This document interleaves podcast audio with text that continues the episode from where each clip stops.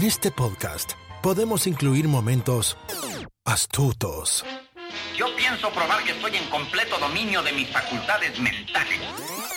podemos incluir melancolía o incluir secretos de película.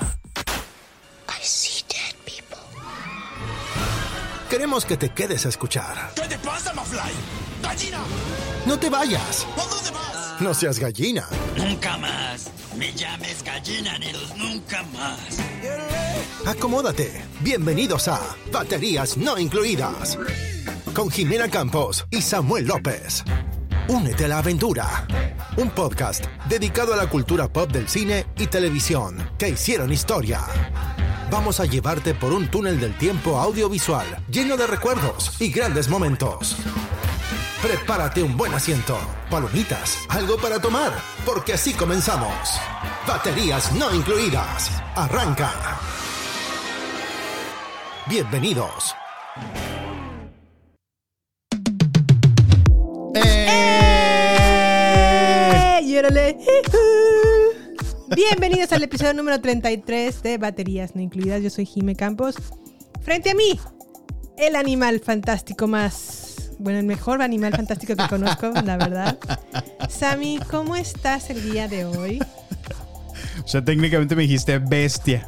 El- la bestia fantástica que ya encontré. Muy bien, Jime.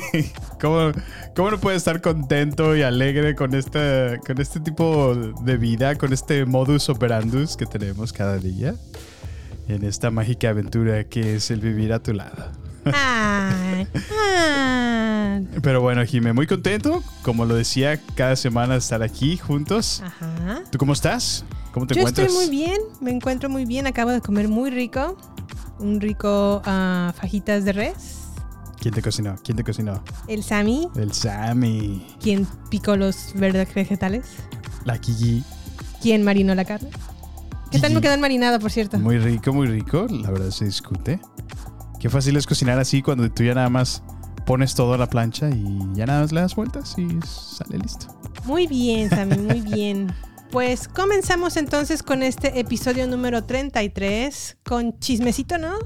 A ver, cuéntanos, Jimé, ¿qué, qué, qué te traes para esta semana? ¿Te enteraste que Elon Musk compró Twitter? Ah, pues sí, sí, sí, cómo no. Todo, todo Twitter está bombardeado por él mismo, ¿no? Ajá. Y ahora en el super meme de que ya es el nuevo dueño de Twitter, así es.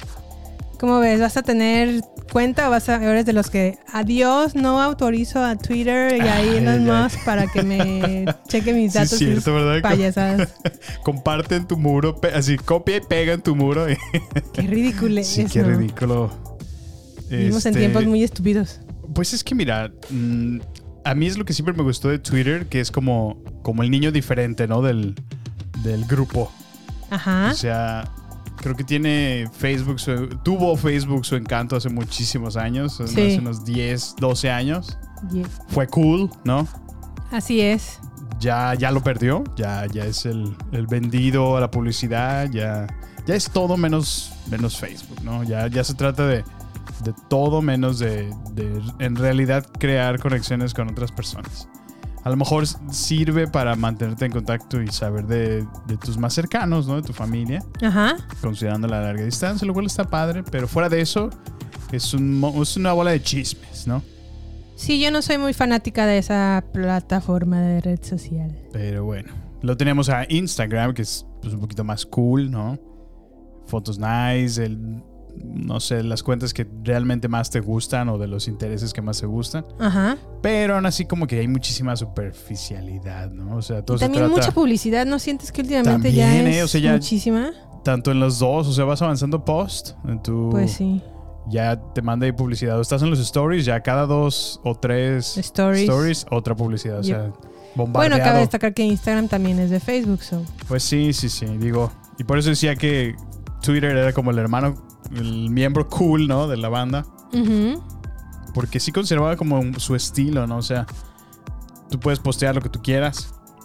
Puedes tú definir si es público o privado. Sí. Y pues se crea tendencia. Y están padre los hilos. Hay muchas cosas que sí son informativas, que está padre. Pero también veo que hay muchísimo hater y troll ahí en, en Twitter, ¿no? O sea, está, también está cañón, como que está el otro extremo. Sí, eso es lo único. Pero bueno. La parte no tan positiva de Twitter. Así es, sí. La gente, ¿verdad? Pero regresando a tu punto principal, o tu pregunta inicial, Ajá. ¿qué pienso de que Elon lo, conta- lo, lo Lo compró, compró. ahora? Nada más soltó de su, de su dinero, ¿cuánto? Dos mil billones y tantos. No, ¿qué no fue? ¿Miles de millones? No, fue, ¿qué? Ciento- 140 billones, ¿no? ¿O Ay, sí es cierto, ¿verdad? cuál es? Eh, perdón, es que me confundo entre los billones y miles de millones y millones. Pero creo que sí estuvo como en 2000, no, ciento, ay, no sé. Mucho dinero. No te tengo la cantidad exacta, pero sí sé que en primero entró como miembro del- de la junta de um, board member, Ajá. no sé cómo se dice en español, Sí. y luego dijo, no, no, no, mejor lo compro. Como un turista, ¿no? Ah, no es este Tetris. Ah, y sí, dijo, lo compro, compro con Inglaterra, que es como la propiedad más importante del turista. Y ya, lo compró como Lo si nada. compró. Dio la vuelta a México, le dieron sus 200 pesos. 200 pesos. y aparece. Y ya compró Twitter. Sí. ¿Qué más? Bueno, pues la semana pasada fue el CinemaCon, se estrenaron muchas cositas nuevas, como un avance de Avatar. Ah, sí. Estoy expectante de ver cómo va a estar Avatar, la verdad. Va a estar bueno. Solo por comercial. Fueron 44 billones los que costó Twitter. Que pagó de su bolsa, ¿eh? O sea, de su bolsa Elon Musk. Imagínate. Así los, los millonarios, ¿verdad? Sí, Así caray. el capitalismo. Así el capitalismo. Oye, y hablando de los chismes de, del MovieCon, CinemaCon. CinemaCon, MovieCon. este, cuéntame el chisme de Jason Sudeikis y Olivia Wilde. ¿Cómo estuvo esa onda? Pues mira, según lo que me enteré, en Twitter justamente, es que pasó Olivia Wilde a presentar su avance de película, porque Olivia Wilde, como ustedes saben, es directora de cine. Ajá. Tuvo su ópera prima con una comedia muy buena, una película más bien de comedia que a mí en lo personal me gusta mucho, que se llama Booksmart. Ah, sí, sí, ya me Y acordé. ahora dirigió una nueva película que se llama Don't Worry Darling, que está protagonizada por Florence Pugh y Harry Styles, entre otros muchos artistas de renombre. Su viejo, su viejo. Y presentó este avance en CinemaCon, pero cuando lo estaba presentando, ¡Sas, culebra! Que le llega como un sobre de color manila, de esos amarillitos. Sí. Y pues ya así como, ah, gracias, esto es para mí, así enfrente de todo el público, esto es para mí, sí, es para ti. Ajá. Y lo abre y pues eran los, los documentos de custodia de Jason Sudeikis pidiendo la custodia de sus hijos con Olivia Wilde. ¿En serio? ¿Así en vivo? Así en vivo. Ah, no manches. Entonces, pues bueno, Qué pena. se enteraron, se hizo evidente ese momento porque pues estaba Sí. siendo grabado y además estaba todo el público ahí en CinemaCon. Sí. Pero ella muy casual, siguió con su presentación, siguió con la presentación de su tráiler sin problema, que por cierto, ya salió para todos, lo pueden encontrar en eh, obviamente YouTube Ajá. o en el mismo Twitter. Don't worry darling, se ve que está muy buena la película, yo estoy entusiasmada. de ¿Pero qué verla. hablas del trailer? Ajá, Ah, ok, sí. Se ve que está muy buena. Y también en Twitter se puede ver las fotografías, no el momento en vivo, pero sí las fotografías de cuando le entregan el sobre. El sobre. Lo abre y ella continúa con su presentación. Oye, pero qué, qué, qué mala onda. y- Pero bueno, qué profesional ella, ¿no? Que ni, digo, noticias de ese estilo y en plena presentación, digo, es. Era su gran debut, ¿no? No dejó que le opacara eso y pues ella muy, muy tranquila, muy profesional y solamente guardó sus documentitos para más tarde ajustar cuentas, ¿verdad? Así es, más bien fue el timing el, el que no fue muy Sí, adecuado, pero sí. pues hasta donde estoy en el entendido, así te pueden citar en cualquier momento. Y de hecho, como una de las reglas para citarte es Ajá. que literal recojas o tomes el sobre en tus manos. Sí. Yo creo que la persona que estaba encargada de entregárselo dijo, no va a tener otra opción más que recibírmelo aquí, Recibirlo. porque mucha gente no lo recibe. Y mientras no lo Mm. reciben, no pueden ser citados y no puede continuar el proceso. Entonces tienen que valerse como de herramientas muy astutas Pues mira. para que eh, el señor o la persona interesada extienda la mano y tome el sobre. En ese momento, en donde lo toma, Sí. se acabó ya su parte. Híjole, pues qué, qué astuta nada esta gente. Pues sí, pero Oye. sí se me hizo un poco de mal gusto, pues que el momento, ¿no? Sí, para, para todos aquellos que no ubican quién es Jason Sudeikis, él fue Ted Lasso, el, el- el actor principal que interpretó a Ted Lasso en la famosa y muy, muy eh, premiada serie de Apple TV Plus. Sí, así es. Eh, me encantó realmente Sí, es muy buena su serie. actuación en esa serie, es, es- es mi favorito. Pero pues qué mala onda, ¿eh? Qué mala onda Pero que él ya dijo es- que no, ¿Él no tuvo que ver? que no tuvo que ver Ah, mira. y que por supuesto que nunca hubiera escogido No, o pues sí, elegido un momento como ese para entregarle los papeles de custodia a su ex esposa. Pues bueno, sí. que en realidad nunca estuvieron casados, solamente estuvieron, como dicen en México, o legalmente la palabra, enamaciado. o eran sus, era su concubina. Sí. Y este, pero tenían hijos en común, entonces ahora él está Mm. buscando la custodia. Órale. No tenían, tienen, perdón, hijos Sí. en común. Mira, qué interesante. ¿Cómo ves? No, pues qué, qué, qué farandulesco está esto, ¿eh? Así Pero es. bueno, pues. ¿Qué le vamos a hacer, Jimé? Oye, pero pues vámonos entonces a nuestros temas del día de hoy. Vámonos. Hoy vamos a estar platicando sobre la película Animales Fantásticos, no Samuel, sino la película Animales Fantásticos y los secretos de Dumbledore. Vamos a estar también bueno. hablando de la primera temporada de Bridgestone, que por o Bridgerton. Bridgerton. ¿Cuál Bri- Bridgerton, ¿verdad? Bri- Bri- Bridgestone. Pensé en No, la- te encantó la serie. No, la verdad, no la disfruté mucho. Este, y por último, vamos a platicar de un documental. Ay, que me dio como mucho mieduki. Que se llama Conversaciones con un asesino de John Wayne Gacy Tapes de Netflix. Órale. Esta estuvo muy buena. Estuvo muy, muy bueno. Pero mm, sin más por el momento, comenzamos entonces con Animales Fantásticos y Los Secretos de Dumbledore. No sin antes dejarle este, dejarles este pequeño audio trailer. Memory is everything. Without it, we are blind. Without it, we leave the fate of our world to chance.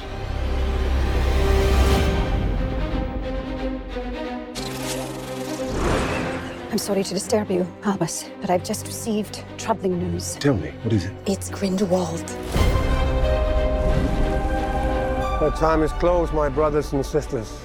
Our war with the Muggles begins today! The world as we know it is coming undone. If we're to defeat him, you'll have to trust me. Mr. Kowalski, we need you. I said I want an out and I want out. Ah! You do know I'm a witch, right? Dumbledore asked that I give you something, Jacob. This is the team that's going to take down the most dangerous wizard in a century. Who wouldn't like our chances? Oh. No one can know everything, not even you. What you're doing is madness. With or without you, I'll burn down their world. Dangerous times favor dangerous men. Bueno, ya escucharon ahí ese audio trailer. Em, más o menos la película va así. En esta ocasión o en esta tercera entrega, el profesor Albus Dumbledore, que es interpretado por Jude Law, pues obviamente sabe que el poderoso mago os- oscuro que es Gellert Grindelwald, pues está haciendo como todos sus planes para apoderarse del mundo mágico y no solamente tomar el mundo mágico, sino también el mundo de nosotros, el de los seres humanos comunes y corrientes que no tienen magia. Y pues bueno, como no está funcionando sus estrategias para derrocarlo, crea como un plan o como, como que suma a un grupo de... de- Se une a una, a una misión, ¿no? Ajá, como que junta a un grupo de personas, obviamente am, protagonizados, no iba a decir, pero no, no protagonizado, como... ¿Cómo Conform- será? Conformado. Conformado, pero por la primera persona que es Newt Scamander Ajá. Eres como el líder, para dirigir obviamente a este grupo de magos o de equipo de magos y brujas y obviamente al valiente panadero muggle para llevar a cabo esta misión peligrosa y obviamente derrotar a Grindelwald. Sí. Ahora, en esta tercera entrega, pues obviamente se encuentran con antiguos y nuevos animales y además se enfrentan a una legión cada vez más numerosa de seguidores de Grindelwald. Híjole, Jime. Está nuevamente dirigida por David Yates, que por favor ya deberían de quitar a este señor de dirigir todas las ¿Ha, entregas de... ha dirigido él todos los que van? Las tres de Animales Fantásticos, así es, y las últimas, pues desde la Orden del Phoenix en, Harry Potter, en adelante. Todas las ha dirigido él, de hecho no tiene ningún otro proyecto en su haber más que todas las de Harry Puro Potter. Harry y Potter. Animales Fantásticos. Híjole. El guion está a cargo de Steve Kloves. Regresa a la tercera entrega de Animales Fantásticos porque evidentemente el guion de J.K. Rowling pues no estaba funcionando. Mm, La música la tiene James Newton Howard y está protagonizada por Matt Mikkelsen, que es el sustituto de Johnny Depp en su papel de Grindelwald. Jude Law, que es Albus, Albus Dumbledore. Eddie Redmayne, que es Redmayne, perdón, que es obviamente Newt Scamander. Ezra Miller, Catherine Watterson, entre otros. Sí, caray. Sammy, ¿cómo ves? ¿Qué tal se te hizo Animales Fantásticos? Pues mira, Jime. Partiendo de el hecho de que ya sabíamos por adelantado que iba a ser reemplazado Johnny Depp por Mads Mikkelsen, ya desde ahí para mí ya empezaba mal. Sí, a mí también me dio tristeza esa salida. Sí, sí, mira, lamentablemente, pues bueno, como una gran mayoría ya lo sabrá y si no lo saben, eh, desafortunadamente Johnny Depp está inmiscuido ahorita en una, en una demanda, una contrademanda de hecho, ¿no? Que Así le está es. poniendo a su ex esposa Amber Heard. Amber Heard. Y pues bueno, por un caso de difamación, ya Sí. que ella escribió un libro donde no, no, no menciona su nombre de Johnny Depp, pero hace ver que, que su antiguo expo- perdón, su ex esposo eh, la sometía a maltrato No fue un físico. libro, ¿no? fue un artículo. Ah, fue un artículo, ok. Una revista. Una revista, ok. Y pues bueno, eh, él, él, él hace mención o hincapié de que a raíz de eso, pues su carrera se ha estado viniendo abajo, lo cual, pues en parte sí, sí lo veo Sí, es cierto. así. O sea, si te fijas, ya se le cerraron los proyectos por este lado con Animales Fantastic Fantásticos. y pues la posibilidad de que regresara como el famoso capitán Jack Sparrow Se ha desvanecido. Entonces, pues sí, sí, sí, sí creo que le puede afectar sus proyectos más ambiciosos. Pero pues bueno, esperemos que todo se, se resuelva para el bienestar del- de los dos parties, ¿no? Vamos. Pero bueno, volviendo a la pregunta inicial, ¿qué me pareció esta película? Esta película no me gustó. Realmente eh, no sé si estaban planeándolo ya que fuera el, el- el cierre como tal de esta saga. Ajá. Eh, pero me parece muy, muy mala. Muy mala historia. De hecho, ahorita como, como hablabas con tu descripción de por favor ya quiten a James Newton. Sí, por favor. Ya quítenlo. Porque no, no, la verdad es que sí estuvo.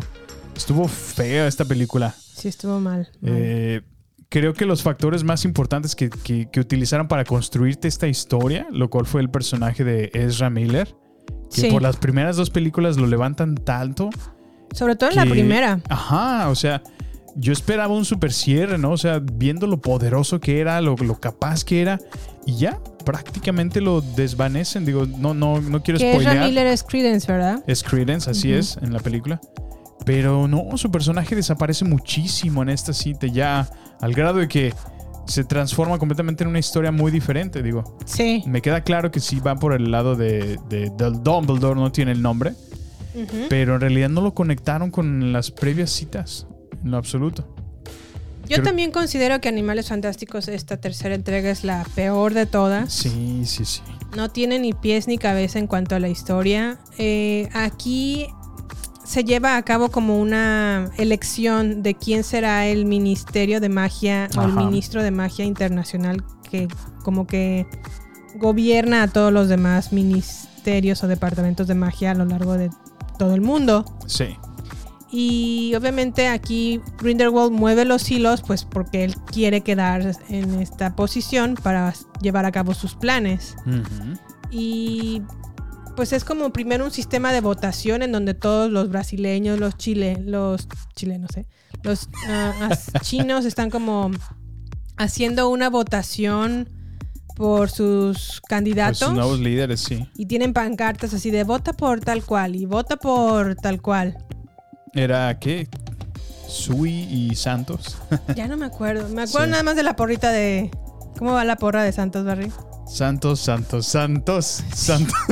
Creativísimo, súper creativo. Dije, no, Eso me bueno. re- a mí me recordó cuando vi esa parte así de soy Homero el malo, soy Homero. Ándale, sí, terrible. salió de Diablito. La, la cancioncita de campaña de, de Santos, Santos, Ay, Santos. no. Soy Homero el malo, soy Homero el malo, soy Homero el malo, soy Homero el malo. Sí. Pero bueno, entiendes que están. Pues yo entendí que era un sistema de votación. Sí, sí, sí. Pero el sistema de votación al final de cuentas es un, un procedimiento más arcaico y confuso que a lo mejor la misma votación que se lleva a cabo para elegir Sí. al presidente en Estados Unidos. No- o sea, es- no tiene entonces está como rarísima.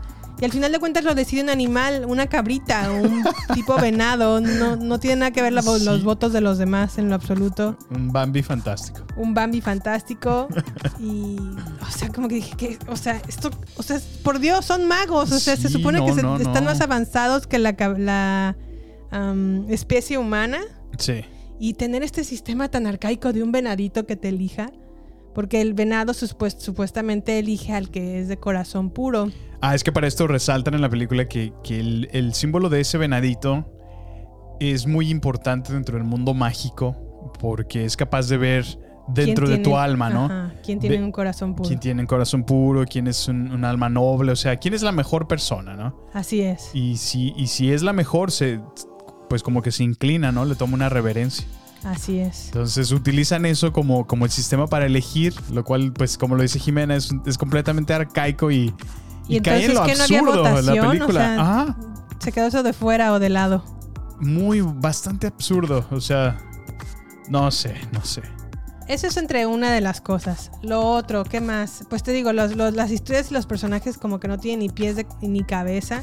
El personaje de Credence quedó súper reducido, que a lo mejor puedo entender que lo redujeron de esa manera o ya le dieron como fin a esa historia de Credence por los problemas que Ezra Miller ha estado enfrentando últimas fechas. De que ha ahorcado a una fan, Sí, que ¿verdad? Ha anda tenido. alcoholizado por Hawái, que lo arrestan, cosas así. Sí, de hecho, bueno, eh, para todos aquellos que no lo sepan o, o no, los, no lo han eh, conocido, Ezra Miller también interpreta en las cintas de DC Comics eh, como Flash, ¿no? Es Flash, así es. es Flash. Entonces creo que hasta a raíz de esos eventos que Jimmy acaba de mencionar, Sí. también le han suspendido algunas de las producciones, ¿no?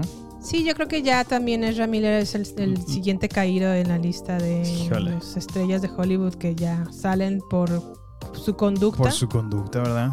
Y la verdad es que siento que esta fue lo que, lo que, le, lo que le pasó a Credence, que ya su historia como que no tuvo tanto impacto, por lo mismo de que lo querían sacar ya rápido de esta saga. Demuévanlo. Luego, ¿qué otra cosa tiene así como súper mal? Am, pues Tina, que, es, que era un personaje principal en la primera entrega de Animales Fantásticos y cómo encontrarlos. Aquí Sí. se ve, eh, se- o sea, sale nada más en foto Desaparece. y al final. Exacto, por sí. dos minutos y listo. Sí, y era un verdad. personaje, para mí era que, querido. Yo esperaba verla un poquito más de participación en esta entrega y nada, desapareció. desapareció. Es que sí, de hecho, es, es parte de lo que menciono, como que, como que la historia que te empiezan a contar desde las primeras dos cintas te conectan tanto y te, te hacen encariñarte con esta relación. Y cuando finalmente lo logran, la desaparecen. O sea, no tiene sentido alguno. Que creo que pasa exactamente lo mismo con, con Jacob, ¿te acuerdas? El gordito pastelero. Sí, y con Queenie, que realmente también crece la relación, nos hacen quererlos, nos hacen... Obviamente le meten el conflicto en la relación, pero bueno, todos esperamos que de alguna manera se resolviera, ¿no? Tuviera algún, algún cierre, ¿no? Ya, ya fuera positivo o fuera a lo mejor negativo. negativo, pero, pero que se pero un cierre, ¿no? Ajá. Aquí queda como, como en el aire por mucho tiempo la relación y ya al final ahí como que medio la tratan de acomodar y ok, ahí está. No, y que Queenie, o sea, estuvo del lado de Grindelwald mucho tiempo. Y luego ya, o sea, como si se cambiara de, de calle, así como si Se cruzara convierte- una calle. Ajá. Si se pone en rojo el semáforo y en, en verde otro y se cruza la calle, ya está del lado de los ya. buenos. No tiene como consecuencia su actuar o qué, porque pues le evidentemente Sí. le estuvo leyendo la mente a todos los que Grindelwald les- le pedía. Sí. y no tuvo ninguna consecuencia su, su actuar. No sé, se me hizo como... En verdad no supieron ni cómo resolverlo. No, no, no, está fatal. Fíjate que ahorita trajiste un punto que no había considerado y, y- y me dejas pensando a lo mejor, quizá a lo mejor sí tenía un papel más activo eh, Ezra Miller y a lo mejor sí tenía, o, o sí se involucraba más en la historia general, pero a raíz de los eventos, ¿crees que la hayan editado después? Porque en realidad sí la, la historia se siente muy desconectada en muchas partes. Sí, ¿No crees que es como un efecto de una edición que se volvió a hacer? pues a lo mejor, no, ¿Es no posible? sé. No- lo no lo lo que sé. sé. es que la historia de Credence quedó... Le dieron un cierre muy malo. Sí, cara, y mira, ya, ya ni siquiera por, por la parte del título, ¿no? Dices los secretos de Dumbledore, pero, pero ¿qué secretos? Ya sabíamos todo antes de llegar a la película, ¿no? Ya Que- sabíamos Que tuvo una relación amorosa con Grindelwald. con Grindelwald. que tenían como un pacto de sangre y que no se podían destruir y por, eh, por lo tanto no se pueden como atacar, Atacar el uno al al otro. otro. Ya Y- también lo sabíamos. Y ya sabíamos también que él tuvo algo que ver con la muerte de su hermana Ariana Dumbledore, ¿te acuerdas? También. Eso también. eh. Y son los mismos secretos que exploran durante la película y dices, ¿qué? ¿Qué? ¿Esto era el secreto? O sea, ¿Dónde está contárnoslos de nuevo. Ajá. ¿Y dónde está el secreto de Dumbledore que no lo? Exactamente. ¿Cuál, ¿Cuál es el secreto que no vimos? No sé, no sé, no me gustó esta entrega. Creo que ya debían dejarla aquí, la verdad, y quedarnos nosotros con la primera de Animales Fantásticos. Ay, Jimmy, es que, por ejemplo, otra cosa que a mí me molestó muchísimo. Ok, dices, estamos viendo una película que está conectada en el universo de Harry Potter, ¿no? Sí, Eh, dices, tenemos efectos de- del 2022, ¿sí? Sí. Efectos visuales del 2022.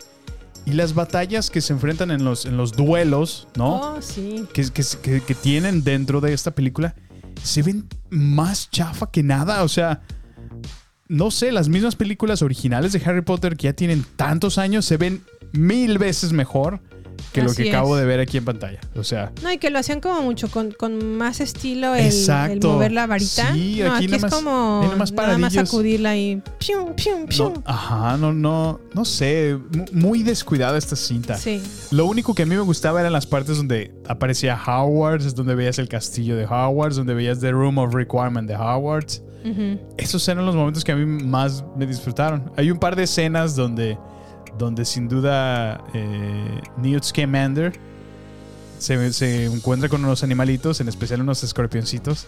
Esa Como escena está, muy, está muy chistosa. De hecho, será en el tráiler, entonces no es spoiler. Pues sí, en realidad. Pero es muy divertida. Me, Sí, hizo reír muchísimo.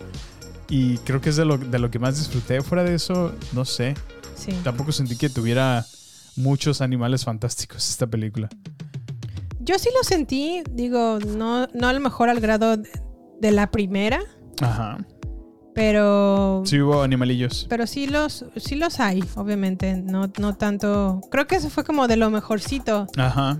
porque técnicamente nos presentan al que parece como venado, Al venadito. cabrita, chivita, no sé, Al Bambi fantástico. Que le dicen creo que chileno, chalín y chilín o no sé cómo se llama en no recuerdo ahorita cómo se llama en la película. Chilín, algo así. que es el encargado obviamente de elegir quién tiene un corazón puro para que se quede como ministro de magia. Ajá. Pero, pues bueno, entre esas, esas ah, animales fantásticos, los escorpiones que salen en esa parte que te gusta de Newt Scamander, Sí. al inicio. Pero sí, a lo mejor en cantidad, Ujú. sí son menores los animales fantásticos comparado con la primera. Sí, caray. No, no, no. La verdad es que. Qué decepción, qué decepción de película. Eh, yo, la verdad, me imaginaba que a lo mejor iban a ir más a fondo en esa parte de la historia con Grindelwald. No sé, el- e- explicar más, más esa relación, ese, ese conflicto. Sí. Nada, nada, no, no explora nada.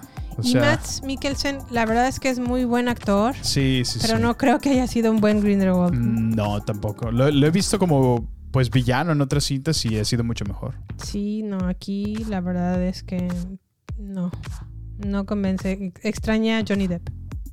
Sí, la verdad es que, bueno, para mí me, me sorprende o me parece muy difícil em, creer en realidad que J.K. Rowling tuvo, tuvo alguna parte creativa en esta película, porque no, no sé, no, no se siente. Pues bueno, es que también J.K. Rowling está en el ojo del huracán por sus comentarios contra la comunidad trans. Pues sí, pero y pues ahorita está como en, está, en el limbo. está suspendida, ¿no? Está suspendida. Híjole, qué caray. Pues bueno, ahí fue Animales Fantásticos, Los Secretos de Dumbledore. Yo no recomiendo que gasten para, en el cine para irla a ver. No, no, no, para nada. Pero bueno, ya también es su elección. Eh, no es muy buena entrega, la verdad, no es muy buena tercera entrega de esta saga. Y espero que ya termine ahí. Si, pudiera una compara perdón, si pudiera hacer una comparación en el universo de Star Wars, para mí esta película sería el equivalente a, a Solo de Star Wars. O sea, malísima, malísima película. O también como el, el Rise of the Skywalker, la última, Ah, también. la novena, que también estuvo malísima. Híjole, ya. Bueno, no hablemos de cosas tristes. No hablemos de cosas tristes. Que así. ya viene, que ya viene May the 4th. Para celebrar Star, Star Wars. Star Wars de. Pues muy bien, vámonos entonces a Bridgerton, temporada 1 en Netflix.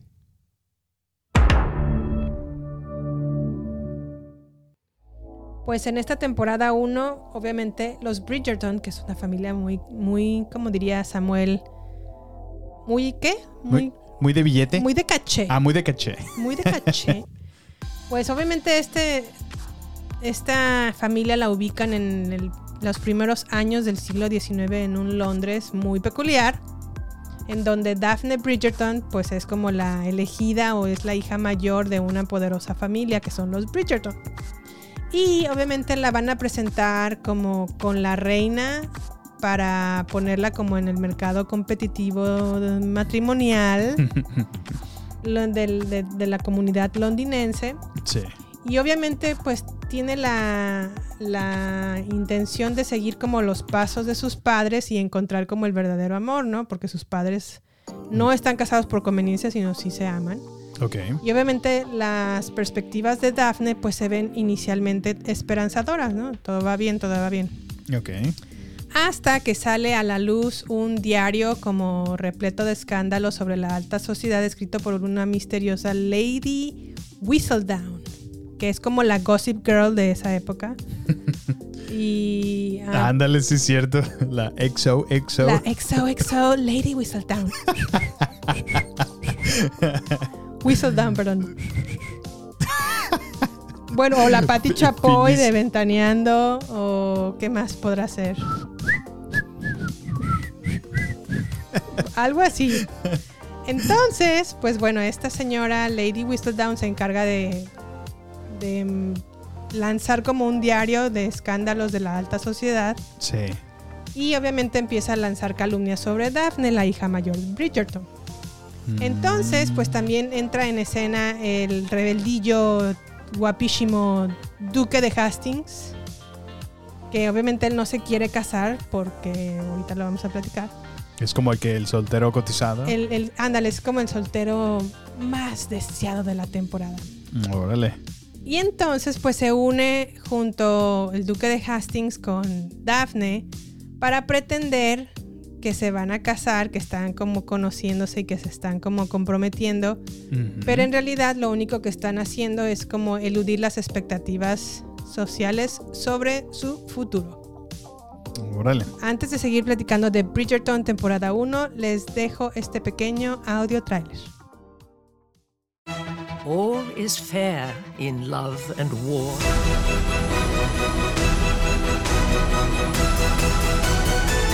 Miss Daphne Bridgerton. You have no idea what it is to have one's entire life reduced to a single moment. The time has come for the social season.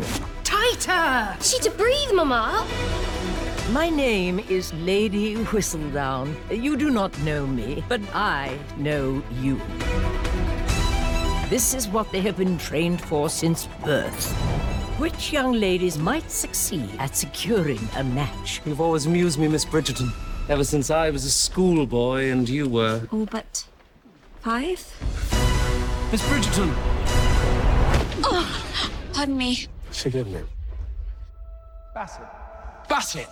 Bridgerton! Come here, old friend. This is my sister. Duke. I would recognize him anywhere.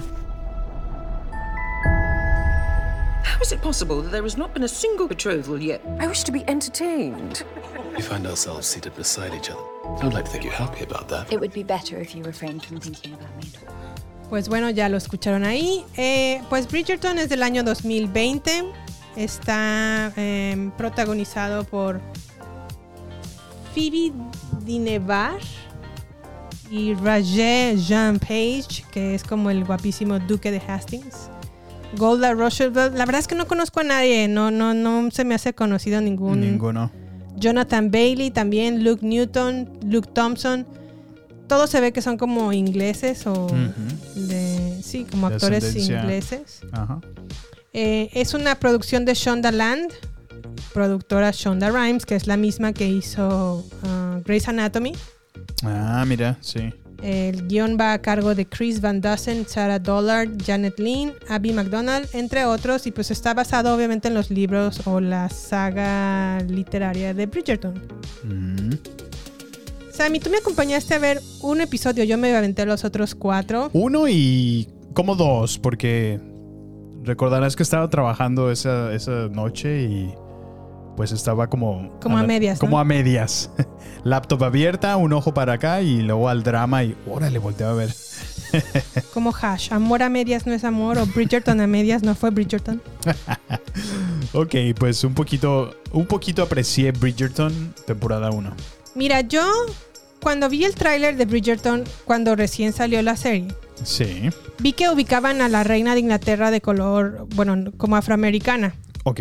Y no solamente eso, sino como que era medias Afro, en este caso sería afro-londinés, afro afro-inglés. afro-inglés, sí.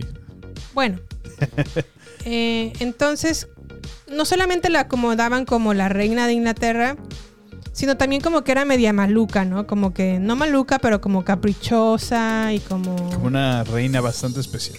ajá, peculiar, ¿no? Sí. Ella es la encargada de elegir quién le gusta y quién no le gusta en su como baile de solteras que le presentan, el cotillón de El solteras. cotillón.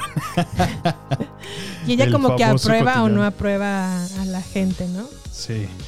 Pero no entiendo por qué hay necesidad de antagonizar a la A reina, la reina. independientemente de su raza. Sí. ¿Por qué la antagonizan? O sea, no entiendo ¿Cuál es cómo, la razón cuál es la función de, de antagonizarla. Si realmente no tiene como mayor relevancia, o al menos no en los cuatro episodios que, que vi, Ajá. y que su papel, aunque es a lo mejor pues vital para mover los hilos de cierta manera, no entiendo por qué los tiene que mover de malacopés, o sea, de que sea Sí. media antagonista, ¿no? Porque mala no es, pero es como caprichosa y, y tiene como una mirada como de, estoy viendo de reojo Claro. todo el tiempo, pero con mirada despectiva, pero al mismo tiempo la nariz al- altiva, no sé. Como que no te dan una, una historia de trasfondo para poder entenderla, ¿no? Y bueno, dejando de lado a eso, bueno, para empezar es históricamente inadecuada, ¿no? Porque me confunde un poco en momentos en donde es de época, porque está ubicada al principios del siglo XIX Sí. y se escuchan violines, pero al mismo tiempo los violines están tocando música como de Billie Eilish y Ariana Grande y Maroon 5. O sea, como que dices, "Ah, a ver, o es de época o no es de época. No- Ajá. no- no- me perdí ahí. Y eso que yo soy fan de Downton Abbey, y como que decía, ok, como que me tengo que ubicar que es moderna o no es moderna o qué está pasando. Moderna. y luego dije, bueno, ya, ok, voy a pasar ese punto. Sí, lo dejo ir. ¿no? Lo dejo ir, ¿no? Lo acepto. Luego, las actuaciones se me hacen como súper exageradas. O sea, por ejemplo, hay una entrada que llega el duque de Hastings a, eh, cabalgando Ajá. y como que la- los movimientos de, o sus ademanes, no solamente de él, sino de la mayoría, particularmente los de la reina, son como novelescos, ¿sí sabes cómo? Como lo- la- los giros de cámara y los giros de su cabeza y las miradas, los... Demasiada ceremonia. Ay, sí, eso, eso me, me exaspera, que las actuaciones tengan que ser como exageradas. Luego, por, el- por otro lado, yo como vi un tiempo Gossip Girl, Ajá. dije, pues esta Lady Whistledown es, Es- como una Patti Chapoy o una Gossip Girl de su época. en donde la sociedad la descalifica porque así como, ay, es como la chismosa de la fan de, de Londres. Pero todo el mundo está leyendo, ¿no? Pero al mismo tiempo todo el mundo le está leyendo y cuando hablan bien de familias, entonces sí la califican bien. Ah, ya ves. Por ejemplo, si habla bien Así de los. Bridgerton, ajá, así como, ah, no, entonces hay que hacerle caso a Whistledown porque Mm, está muy en lo cierto, ¿no? Y cuando no, pues la descalifican, o sea, o, o sí o no. Pues sí. Eso se me hace como peculiar. Luego otra, hubo una escena, eh, creo que en el en segundo episodio, en donde el hermano le promete a la hermana a otro señor. Así como, ah, sí, te prometo a mi hermana para que se case contigo. Así que es que para, para eso creo que él es el, el, el hombre de la familia, ¿no? Pues sí. pero tomando decisiones por tu hermana, así como. Ajá. y bueno, vamos a caer en la convención de que a lo mejor en esos tiempos pues así matrimonios se hacía, arreglados, ¿no? ¿no? Sí, sí, sí. Pero de la nada, o sea, no de la nada, pero obviamente se da cuenta de que el, el susodicho no es tan buena persona, que para empezar, físicamente, evidentemente se veía muchísimo mayor que Daphne. Ajá. Y ya la andaba casando con él, o sea, como que... No entiendo. Y luego al- La en- prometió, en- ¿verdad? Ajá, Sí. en tres segundos se arrepiente y bueno, siempre no. Pero tampoco quiero que te cases con el duque de Hastings. O sea, no. Como un montón de inconsistencias, ¿no? Exacto. Y luego, ah, no sé, bueno, algo que tengo que decir bueno de la serie es que uno, los vestuarios Ajá. son muy buenos. Sí se ve, la verdad, la calidad y la- el compromiso y pues las cosas, de- las ganas de hacer las cosas bien, porque a lo mejor sí. comparado con Gran Hotel producción mexicana, la verdad es que los Sí se vestuarios vio pues sí se quedan muy cortos comparados con Bridgerton, que sí se ven muy bien. Otra cosa que también ah, me di cuenta es que usan demasiada pantalla verde para simular em, Es que hasta Exteriores. tomas aéreas, ¿no? Ni siquiera están pasando los carruajes ni nada, son puras sí, son ajá, animaciones. y efectos especiales y sí se nota demasiado. La diferencia, sí. Sí, comparado con a lo mejor Downton Abbey o hasta mi amiga brillante que es una de época italiana que también sale en HBO Max. Bridgerton, en cuanto a exteriores, se ven muy mal los exteriores, se ve la luz muy ah, artificial, no se ve natural, lo cual significa que están grabando en set. O están grabando de noche pero con una super lu- luz que simula el sol El sol, sí. y que obviamente se, da, se nota que no es el sol. El sol, así es. Híjole, pues a lo mejor es como. Te iba a decir falta de presupuesto, pero bueno, es Netflix, digo. Y es Shonda Rhimes, o sea, Fíjate. Bueno, la verdad es que a mí no me gustan casi las producciones de Shonda Rhimes y eso que vi How, How to Get Away with Murder y vi obviamente mucho Grace. tiempo Grey's Anatomy Ah, sí, mira. y Private Practice y ¿qué otra vi de esta mujer? Eh, Pues varias, he visto Varias algunas producciones. y la verdad es que como que se han venido como de más a menos. Y- Yo sabía que sí, Grace era un hitazo, o sea, y, y gente siguiéndola por. Grey's Anatomy era muy buena eh, en sus primeras como- temporadas, muy Pero muy sí, yo, yo, yo tenía conocidos que así religiosamente, así ya temporada que 15, temporada 14, así. Sí. Y seguían así al pie y a par, o sea. yo, es que, ¿cómo? No, sí, es que está buenísima, está buenísima. Sí, está muy, está muy buena. Creo que sus primeras temporadas, las primeras cuatro son muy buenas. Ahorita creo que van en temporada 19 o temporada 20. Ya. Ya estuvo. dejó de estar buena hace muchos años.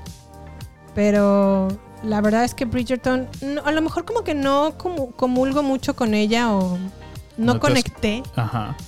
Porque, uno, no me gusta cómo actúan como exagerado, como novelesco. Sí.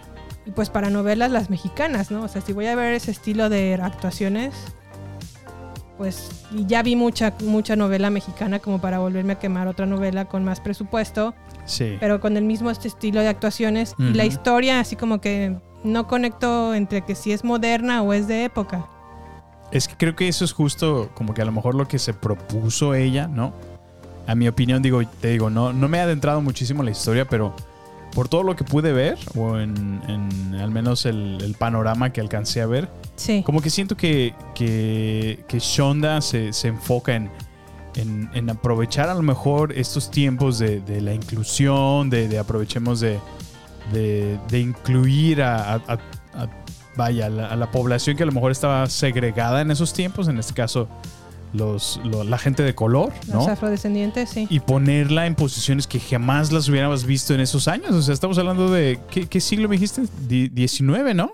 Siglo- pri- primeros años del siglo XIX. Fíjate, o sea, por supuesto que en esos tiempos, pues la gente de color era, era esclava, realmente. O sea, ¿cuándo ibas a ver una reina, no? En esas posiciones. Entonces, siento que a lo mejor utiliza la fórmula de, de la inclusión, que Sí. ahorita está muy de moda en todos lados, y, y- y conectarla con, con gente, eh, pues joven, gente, gente que, que está escuchando su música en instrumentos de, de época, ¿no? Sí. dices, bueno, pues es una manera de, de atraer a toda la juventud y que creo que le está pegando porque es un hitazo. Ahorita salió temporada 2, ¿no? Ya de Bridgerton. Y todo o el sea, mundo está hablando ajá, de es- ella, o es sea. muy, muy popular. Y es lo que digo, o sea, en mi opinión siento que la supo hacer Shonda Rhimes con estos factores y, y, pues por ahí va bien, ¿no? O sea, que la a mí. ¿sabes a qué me recordó? Ajá. Y sin afán de ofender, Sí, al libro vaquero de época. el libro vaquero. Te lo juro, o sea, es que realmente son historias, o sea, sus personajes no tienen... Sí, como que es muy simple, como que no es tan compleja. Ajá. No me reta como a interesarme o a tener empatía por algún personaje, porque todos son Muy válido. así como, ay, como que, por ejemplo, veo en esta que todas las mujeres se quieren casar y están como, como si fueran una cosa como Como que es lo máximo, ¿no? Ajá. El casarse. Y vamos a entender que a lo mejor sí actuaban de esa manera en, en aquellos tiempos, pero obviamente no todos. Y los que no actúan así, no te, o sea, no siento empatía por ellos. Ajá. O sea, como que dices, bueno, a lo mejor yo pienso de esta manera y voy a conectar con tal personaje, pero tampoco Aún es así, así. esa actuación no te, no te llena, no te, Sí, no se te hace sea, realista, genuina. Exacto, no se me hace genuina o no se me hace, no sé, como que muy simplona, Ok. muy, muy novelesca. No sé, me- eso me, lo que, lo que sí amé fueron los, los, los vestidos y lo- el Los vestuario. Ujú. Está excelente, eso sí, excelente. ¿Qué tal las ubicaciones? Bueno, hablamos que una muy buena parte se ve en los sets, pero aún así esos sets, ¿crees que están bien hechos? Ah, los sets en, en- en habitaciones cerradas Ajá. están bien. Ok. Pero en exteriores, exteriores. hijo, fatal, fatal, se ve fatal, se ve barato, la verdad. Híjole. Y a lo mejor la comparo con un Downton Abbey o... No, bueno. No, Downton Downton Abbey, es- Abbey. Y eso que también Downton Abbey tiene como historia media novelesca. Sí. Pero las historias están infinitamente mejor y los y- personajes y muy- mucho, muy, muy, muy elegantes. y muy armados. O sea, Sí, en verdad, sí, sí. o sea, si sientes empatía por personajes y conectas ahí con No, y la actuación, Jimé, la la actuación. escritura también, la manera en la que se expresan, se las compras. Y en Sí. Bridgerton la verdad es que como que dices, ay no, así no hablaban. O sí, como que no conecto yo No en conectas. ese sentido.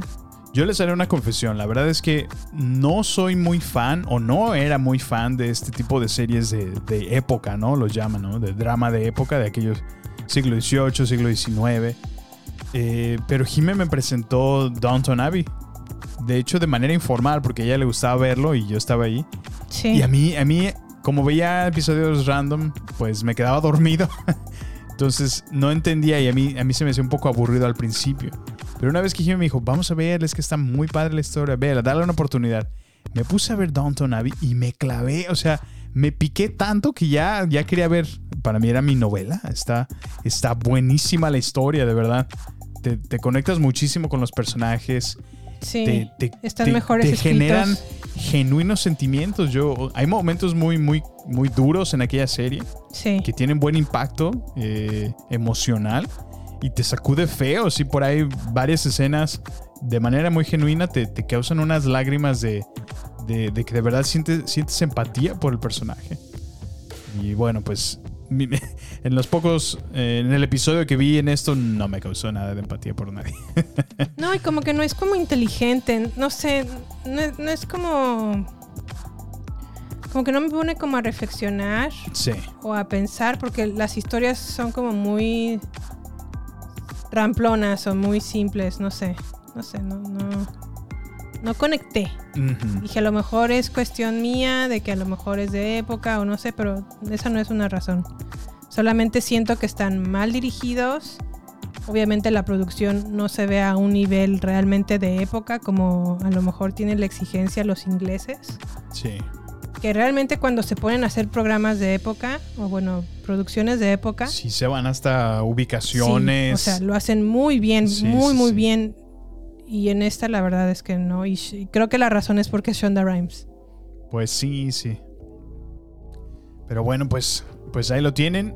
Si quieren un drama de época con un toque moderno, mo- ¿cómo, cómo dices, Jimmy? Con un toque moderno, Cuenta que moderno. dense una vuelta por Bridgerton. Bridgerton. Muy bien, pues entonces, ¿cómo ves a mí? ¿Nos vamos a redes sociales? Vámonos. Va.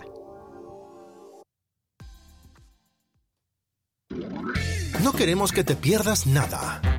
Por eso, te invitamos a sumarte a nuestras redes sociales. Twitter, Instagram y Facebook. Encuéntranos como Baterías Podcast. Cine, series y mucho más solo con nosotros. Con Jimena Campos y Samuel López. Agéndalo. Nos encontramos en redes sociales. Baterías Podcast. Pues bueno, aquí lo tienen. Gracias por seguirnos escuchando. Y bueno, pues como lo mencionamos, eh, visítenos en nuestras redes sociales.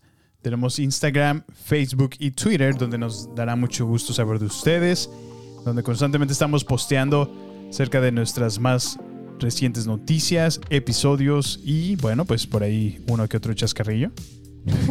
Así es. Y bueno, Jime, eh, pues bueno, vamos a darle continuidad y vamos a platicar ahora de la última serie. Qué bueno que dejaste lo mejor para el final, Jime. La verdad es que nos encontramos en, en Netflix con esta nueva serie que se llama Conversaciones con un asesino, el cual habla de las citas de John Wayne Gacy, el cual fue un asesino serial en realidad. Asqueroso. Pero, pero qué serie. O sea, Bueno, fue un documental. Ah, pues sí. De hecho, es un documental, Documental de tres de tres episodios, así es. Sí, no, no, no puede considerarse una miniserie Ándale, como, como un tal, sí. Documental muy largo. Sí. Pero bueno, eh, ¿de qué va? De- estamos hablando de John Wayne Gacy, el cual compartía mesa y mantel con la élite. Con los de caché. Con la gente de caché de nivel, él se alimentaba de los más vulnerables. Bajo la máscara de- del sonriente John Wayne Gacy, se estaba ocultando la horrenda maldad de un sádico asesino en serie.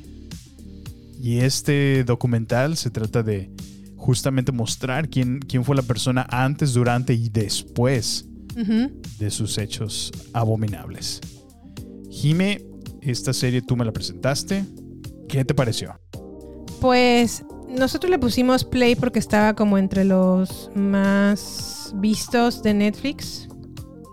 No soy muy fan de ver ah, series o documentales de True Crime porque pues obviamente es true, o sea, es verdadero.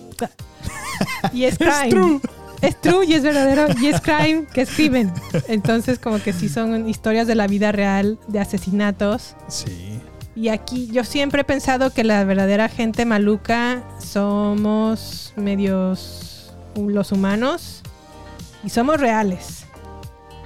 Y este es un este documental es un ejemplo de que cuando hay, eh, hay gente mala en este mundo y que se puede dedicar realmente a vivir como un a disfrazarse más bien de, de siendo un lobo en piel de cordero, ¿no? Pues sí, no, es que me queda claro con, esta, con este documental, eso que estás diciendo precisamente, de que a veces no nos damos cuenta con el, con el tipo de personas con, con las que convivimos, Jimé, o, o, o qué tanto conoces El aquí. famoso caras vemos. Exacto, o sea que la verdad es que me, me, me sorprendió muchísimo este documental y, y como lo dices, lo, lo más sorprendente es el, el darte cuenta que fue un hecho real, o sea, todo, todo, todo, todo lo que es este documental utilizan tanto audios de, de las cintas originales de las entrevistas que le hicieron a, a, a John Wayne Gacy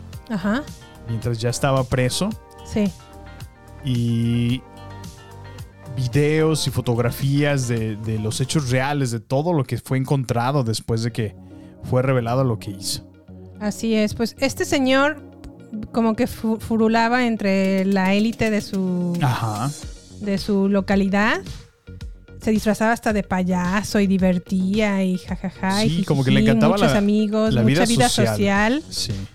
pero al mismo tiempo como que ocultaba su... Él sentía que no era homosexual como tal, Ajá. pero pues obviamente siempre se metía con... con con Pues, personas de su mismo sexo. Ajá. Y lo peor es que lleva a cabo asesinatos, y no uno, no dos, no tres, no cuatro. Como más de 20 asesinatos, casi 30, en su casa. Sí, qué bárbaro. No, no, no. Es que es, es muy sorprendente e impactante el ver la astucia que este hombre tuvo. Así es. Para empezar, para atraer a las personas, para, para acercarse a la gente. Y una vez ya que las tenía cerca, pues prácticamente así como, como depredador, ¿no? Sí. Eh, abusaba de ellas y en los peores casos los llegó a matar, ¿no?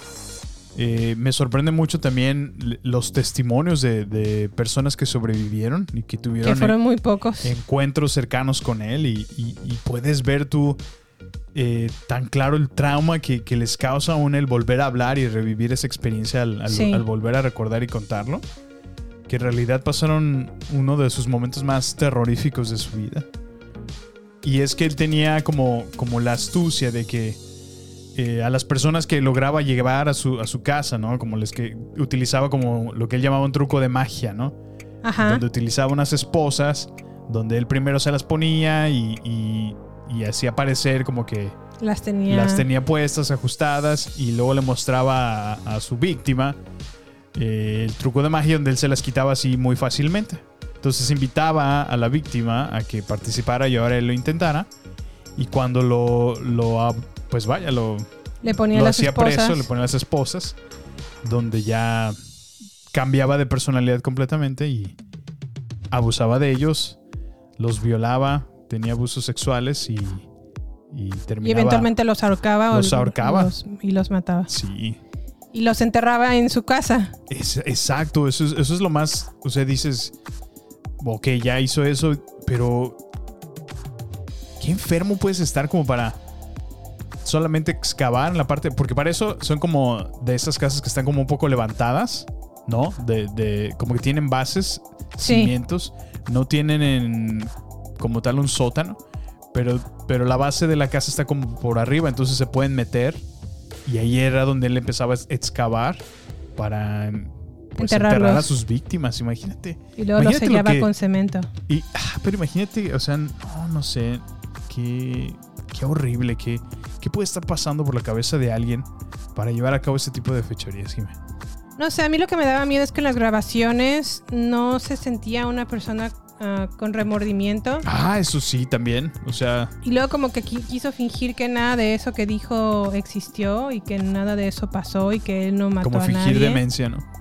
Eventualmente, pues bueno, ya conocerán su destino en, en el documental si es que lo quieren ver. Sí. Mm, pero sí, o sea, a mí casi no me gusta este tipo de, de documentales porque sí me quedo con un sentimiento de lo que deben de haber pasado las personas por las cuales pues fueron sus Pues fueron sometidos, sí. Y, y, pues sobre todo que es un caso de la vida real. Sí, claro. Que no, estas hombre. cosas existen y, y están presentes. Entonces, pues nada, nos- no nos queda como cuidarnos. Sé que siempre eh, cuando este tipo de cosas suceden, que desaparece una persona y que se pierde o que más adelante aparece en una fosa o aparece en un Sí. lugar, tristemente, la sociedad dice, pues, ¿qué estaba haciendo a estas horas?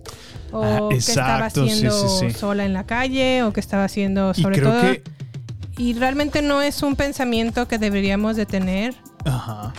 Deberíamos de buscar siempre que la seguridad esté las 24 horas, los 7 días de la semana. Sí, claro, Lamentablemente vivimos en un mundo en donde no es así. Y también tenemos que pues cuidarnos, ¿no? Que no, Claro. no debería de ser de esa manera, pero mientras no exista a lo mejor una buena autoridad y existan este tipo de personas como John Wayne, pues siempre hay que buscar ver como la mejor alternativa que es cuidarnos, No, cuidarnos pues sí. los unos a los otros, creo, creo yo. Sí, claro, Jimé. Y, y es que creo que tocaste un punto bien importante porque, al menos en nuestra sociedad mexicana, creo que es muy lamentable que, que estas situaciones las padezcan más las mujeres. O sea, es una realidad, eso está más que comprobado. Sí, México es un país feminicida en muchísimos aspectos. así es. Y, y qué triste que a veces aún la carga eh, social es, como lo acabas de decir en ese ejemplo, así, más claro no puede, no puede ser. O sea, si fuera un hombre, se salió, ah, pues órale. Pero si fue una mujer, ¿Qué, está ¿qué, qué estaba haciendo? sola? ¿Cómo, ¿Cómo se sale vestida así? Así o sea, ¿te fijas qué, qué- qué estigma tan, tan feo? Y, y- y lo peor es que a veces empieza en la misma casa, ¿no? O sea, dices, gente ajena, ok, pero a veces el mismo juicio y esos comentarios vienen directamente empezando en la casa, ¿no? O sea, yo creo que para en realidad empezar es una diferencia más que enfocarse y, tratar de ver qué hace la persona ajena, pues primero enfocarte en, en tu casa, ¿no? En tu hogar, proteger a los tuyos. Eh, pues sobre todo en esta juventud que pues a veces está muy, muy suelta, ¿no? Se le hace muy fácil todo. Y digo, todos hemos sido jóvenes, todos se nos ha hecho fácil todo en algún momento. Sí. Pero creo que ahora ya vivimos en cada vez tiempos mucho más inseguros, ¿no? No, no sé qué le para a las futuras generaciones. Sí, la verdad es que es muy triste que vivamos en esta realidad en donde no podemos caminar por las calles sin tener miedo. Es muy triste. Yo en lo personal, sin ser redundante, mm, me daba miedo ya salir después de las 8 de la noche de mi casa. O sea, Pues por sí, ejemplo, es que- una, una, una idea, ¿no? Salir a la, a la cuadra de mi casa a las 9 de la noche acompañado con mi perro, Ya le pensabas le tres, cuatro pensaba, veces. exactamente. Sí, no. Porque caray. ya ahí lo, el crimen está a, la- a cualquier hora del día, pero en las noches como que decía, no, ya no, ya no salgo a estas horas porque me da miedo que me vaya a pasar algo. Híjole. O por ejemplo, no, ten- no podía tener mi Apple Watch en la mano sin Sí, salir pues sí. y ocultarlo o quitármelo porque me daba miedo que me fueran a asaltar o... Sí, pasa por ahí una la clásica moto, ¿no? Te lo arranca y ya Sí. se fue, o sea.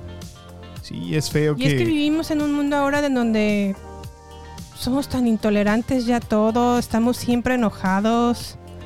Ah, por ejemplo, y a lo mejor cambiando un poquito de tema, me pasó también que, que bueno, me, me tocó ver más bien en México que se puso en verde un semáforo, Ajá. pitó una persona a otra y la otra se puso enfurecida, o sea, como si no sé qué cosa le hubiera dicho o hecho. Nada más de que le tocó el claxon. Exacto, dices, o sea, no, no, no sé por qué la gente está Es que vive muy acelerada, tan ¿no? enojada Sí, sí, en sí. estos tiempos, no sé. Y fíjate que, bueno, estábamos hablándolo al comienzo, o sea, no solamente afuera, sino en- ves redes sociales, está inundada de todo, o sea, ya todo le, todo el mundo les afecta todo. Todo, sí. Todo el mundo está muy sensible de todo. O sea, un comentario que hagas tienes que pensarlo dos, tres veces porque pues vas a herir a uno, vas a lastimar a otro, vas a... Eh, sí sabes, o sea, todo, todo está en, en- en unos tiempos muy, muy sensibles, ¿no? Muy... Y lo que, bueno, me lleva a mí a, a hacerte una pregunta, digo, re- regresando al tema de, de, de este tipo de, de gente que... Depredadores. Ajá. Te preguntaría, Jimé. mm, ¿Tú crees que este tipo de personas nacen así? O sea, nacen enfermos, es- es- este fue el camino o, o es una persona que fue moldeada? O sea, porque me queda claro que pues no, no, no tenía muchísima compasión por, por la vida humana. O sea, ¿cómo, cómo puedes matar más de 30 personas y, y no sentir remordimiento alguno? Yo creo que puede ser una combinación de los dos y no en todos los casos. Creo que también a, a lo mejor a veces se nace con un cerebro en donde los químicos no, no funcionan bien del todo o a lo mejor las amígdalas o algunas partes del cerebro no se desarrollan completamente. Las amígdalas, que no es la garganta. Cierto. Perdón. Partes del me- cerebro. me quiere ver la no cara, amígdalas, Es como. Bueno, partes del cerebro siento que no se desarrollan del todo. Sí. Por ejemplo, la parte en donde se puede sentir empatía o remordimiento. Muchas veces muchos asesinos seriales no tienen esta parte o no está bien desarrollada y por eso no sienten eso. Es cierto. Y eso no es su sí. culpa, ¿no? O sea, si ya nacieron y pues bueno. Añádale o añá- aumentale a esta situación que a lo mejor, en el caso de John Wayne, su papá lo trataba terrible. Constantemente Sí, lo sí, demeritaba. Constantemente le decía que eres un perdedor, un bueno para nada, nunca vas a hacer nada, eres un... O sea, le- lo, lo sobajó toda su niñez y parte de su adolescencia. Y esto, si te fijas, era como su actuar también cuando asesinaba. Como que él sentía que cobraba venganza, ¿no? Exacto, De su padre. de, de su padre. Y pues eso viene de cuestiones familiares, ¿no? Sí, caray. Pero también creo, eso es muy cierto, o sea, todos tenemos problemas familiares, ninguna persona va a tener una familia perfecta. Claro. Pero también llega un punto en, don- en donde tú pasas a ser adulto, ¿no? Y también te tienes que hacer como responsable de tus actuares, o de tu forma de actuar, y tu forma de pensar, y tu forma de sentir, tu forma de todo. Sí. Y creo que ahorita ya, gracias a Dios, vivimos en tiempos en donde la ayuda psicológica pues está ahí. Pues sí, a lo mejor sí. todavía hay mucho atavismo de que, ay, qué ridículo, va, va con el loco o cosas Ajá. así. Pero olvidémonos de ese tipo de forma de pensar y Es muy aceptemos cierto, ¿eh? que así como nos enfermamos de una gripa y vamos a un doctor, también a veces podemos enfermarnos de la cuestión del emocional Ujú. y necesitamos un psicólogo. Sí, claro. hablar de nuestros problemas, ayudarnos a entendernos mejor. Creo que también mucho ayuda el hacernos consciente de por qué sentimos lo que sentimos, por qué pensamos lo que pensamos. Y cuando a lo mejor no damos con esa respuesta inicial, buscar ayuda para que alguien más nos haga ver cómo estamos. Claro, sí, sí, sí. Y, y- y pues bueno, también decir, sé que tengo problemas, pero no voy a venir a este mundo a dificultarle la vida a otra persona. Este señor pues evidentemente tenía problemas muy graves. Sí, claro. Y no, digo, eso no, eso no le daba pie o pauta de desquitar esos problemas o, o mostrar su frustración o coraje con, con otras personas. Pues sí, pero pues bueno, en un mundo perfecto esta cuestión no, no pasaría, no vivimos en un mundo como tal. Claro. Y mientras eso no suceda y mientras haya depredadores de este tipo, a nosotros nos queda como cuidarnos Sí. y, y pues encaminarnos a la verdad que mm, ojalá no nos pase nada, ¿no? Porque también es muy cierto, puedes salir a la calle y alguien te puede pedir dirección para llegar a otro lugar y tú de buena onda se lo contestas y te secuestra. Ay, es que de verdad ya uno, uno no sabe, ¿no? Exacto, o sea, ya vivimos en tiempos muy Tiempos violentos. muy difíciles en donde ya desconfías del uno del otro, ya no pues no, no te sientes con esa confianza de ayudar. Y es triste, la verdad. Pero esperemos que también tengamos a lo mejor gobernantes que puedan cambiar esto, que puedan más- mejorar las autoridades. Y sobre todo, pues el, el hilo social ¿no? en el que vivimos. Sí, claro, creo que creo que tocaste un montón de puntos que, que no podría estar más de acuerdo. Eh, es muy cierto eso desde a veces los eventos que nos, nos pasan en la niñez tienen un impacto tan, tan impresionante y yo comparándolo o poniéndolo en perspectiva con muchas personas como, como este estilo de asesino, eh, son marcados por eventos en su infancia, en su niñez, que, que realmente los les, o sea, no pudieron superar y, y lo, lo arrastraron hasta que lo llevaron a sus conclusiones más desastrosas. O sea, y, y sí eh, estoy muy de acuerdo con lo que dices, si todo empezara con, con una, una educación, ¿no? O sea, yo, yo siempre he pensado que a lo mejor la escuela podría tener un papel muy importante en eso Así es. en empezar a forjar, ok, sí, se enfoca mucho en el conocimiento, ¿no? Pero también deberían de enfocar el conocimiento de, de la mente, ¿no? O sea, de, de- de orientar de, es- es- está bien pedir ayuda, está bien eh, lidiar con situaciones. Exacto, o sea, y hacer consciente a los niños de eso, o sea, porque problemas no atendidos a esa edad eh, crean adolescentes frustrados, adolescentes lastimados que eventualmente se convertirán en, en hombres corrompidos, en hombres Adultos. adultos y, y- y bueno, hay gente que nunca pudo madurar, gente que nunca pudo superar historias de este tipo y, y- y ve, ve las consecuencias, Jimmy. Pero bueno, pues, Pues esperemos que cada vez existan documentales, más bien que cada vez existan menos documentales como este tipo, Porque ya no hay nada que documentar. Pues porque sí, no existe este ya. tipo de acciones. Pero pues, pues, ojalá, bueno, fíjate. cuando no es así, nos queda solamente cuidarnos y encomendarnos. Claro que sí. Bueno, pues gracias por eh, la reflexión. La verdad, estoy muy de acuerdo. Pero bueno, Pues, pues. ahí quedamos entonces. No sé si quieres agregar algo más a mí. No, pues nada, les agradecemos por es- seguirnos escuchando como cada semana. Les invitamos a que se suscriban a nuestro podcast. Si nos escuchan desde Apple Podcast, por favor déjenos una reseña, califíquenos, de- déjenos sus comentarios, qué fue lo que les pareció, qué les gustaría que habláramos. Y bueno, síganos en redes sociales, como les mencionamos. Estamos en Instagram, Facebook y Twitter, como la cuenta arroba baterías podcast, donde nos va a encantar saber de ustedes. Así es, ojalá puedan seguirnos o comentarnos por ahí en redes sociales. Estamos a sus órdenes y al pendiente. Pues bueno, les agradecemos una vez por una vez más por estar aquí en esta semana, nuestro nuevo episodio. Y bueno, nos queda más que despedirnos y nos vemos hasta la próxima. Hasta la próxima. Bye.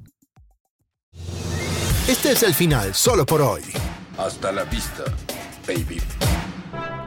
Prepárate para más acción, misterio y seguir descubriendo las mejores escenas y secretos del cine y serie. Solo aquí, en nuestra próxima entrega, Baterías No Incluidas Podcast, con Jimena Campos y Samuel López. Hasta la próxima.